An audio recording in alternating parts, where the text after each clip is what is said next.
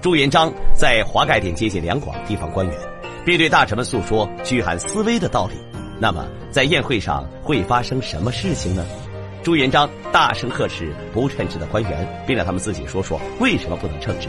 官员们哆哆嗦嗦，有的直接下跪认罪，有的则一言不发，战战兢兢。这时，广东番禺知县道同由于过于紧张，一不小心失手打破了饭碗，招致朱元璋责怪。道同在政绩考核中被列为平常者，按规定只能站立用餐。遭到朱元璋责怪后，道同欲言又止，说自己感到憋屈，但又没有说明憋屈什么。说起有难言之隐，却又被一旁的徐本接过话去。徐本向朱元璋解释道：“道同调任番禺仅仅一年，政绩平平，无所建树，所以有些事情还没有通达。”于是朱元璋也就没有过问。但在宴会后。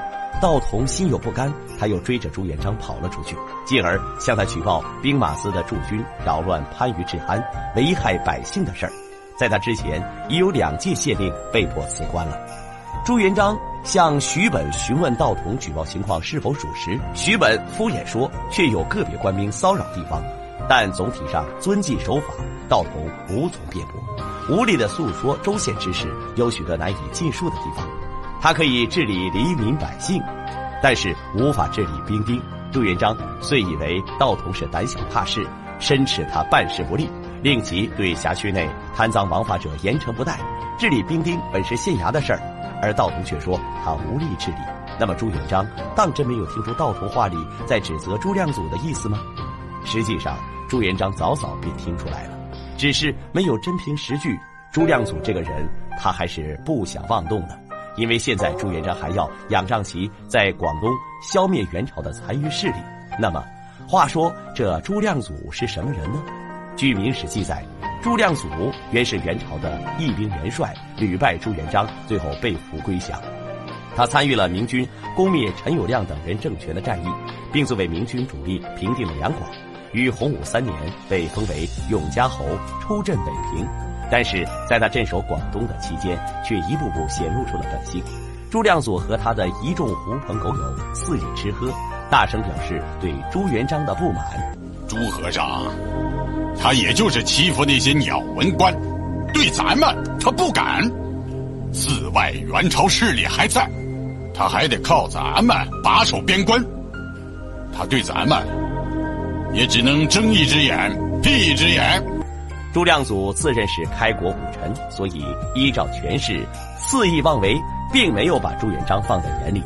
这天夜中，道同拜访徐本，他很是为白天被朱元璋误解一事垂头丧气。徐本虽然同情道同，希望他能够在任上做出政绩，但却忌惮朱亮祖的权势，因此他便告诫道同，在这里地方时要适可而止，不可放肆。在广东稳定局势、剿灭雇员残匪才是第一位的。他们都要忍气吞声，为朱亮祖马首是瞻。可道童却直言：“人要脸，树要皮。”他只希望番禺百姓过上安稳的好日子。如若不然，端着手中的饭碗还有什么意思呢？上不负皇恩，下不负百姓，这才是他所仰仗的为官之道。次日，在朱亮祖等人返回广东之际，朱元璋向朱亮祖打探他的部下是否有骚扰地方之嫌，结果话刚问出口，就遭到了朱亮祖否认。无奈，朱元璋只能提醒朱亮祖要严格管束部下，未警告他不可自恃功高称霸一方。当道童回到番禺县衙的时候，家中管家听闻道童留任官职，便对其言语贺喜。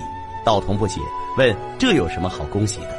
却不曾想，管家说道，在番禺这个地方做事儿，能够平常留任就很不容易了。道童听罢，叹气离去。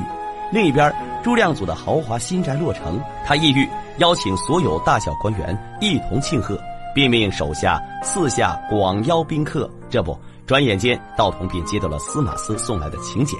这是朱亮祖请道童前去做客。听罢，道童冷哼一声，吐槽道：“他的这座新府邸比王爷的还要大，还要气派。”管家问：“是不是要带一些贺礼过去？”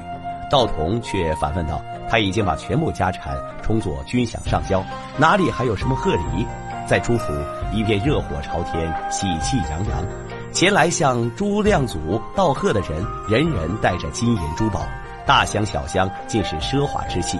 更有甚者，如罗成仁此人，他为了讨好朱亮祖，还把自己的妹妹罗成秀献给他做了第七房妾。朱亮祖也是乐得开花，对这些手戴重礼的人迎面道谢。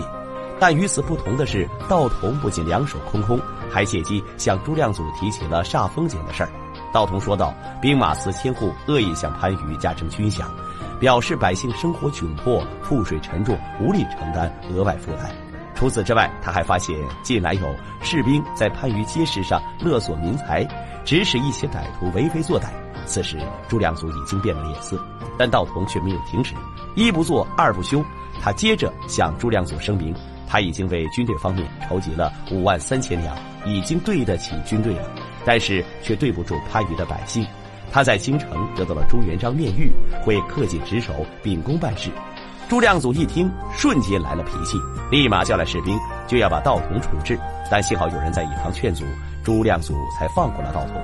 朱亮祖开始苦思，他尽管有免死铁券，但也害怕被治罪。他不知道道童从朱元璋那里得到了怎样的面谕。只能先取消对番禺军饷的征收，而后又急忙派人去查询道童到底和朱元璋说了什么。次日，攀附上朱亮祖的罗成仁来到街上招摇横行。他原本就是番禺县的一个无赖，因为有了朱亮祖这座靠山，便纠结了一帮流氓地痞，在番禺县内为所欲为。为了报复道童告御状一事，朱亮祖干脆纵容罗成仁在番禺四处敛财，强占商铺，想给道童一点颜色瞧瞧。很快，事情就传到了道童的耳边。道童瞬间意识到，罗成仁等人很可能是受朱亮祖指使的。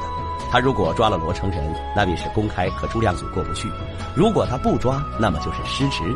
那么道童究竟会怎样办呢？预知后事精彩，欢迎锁定下集。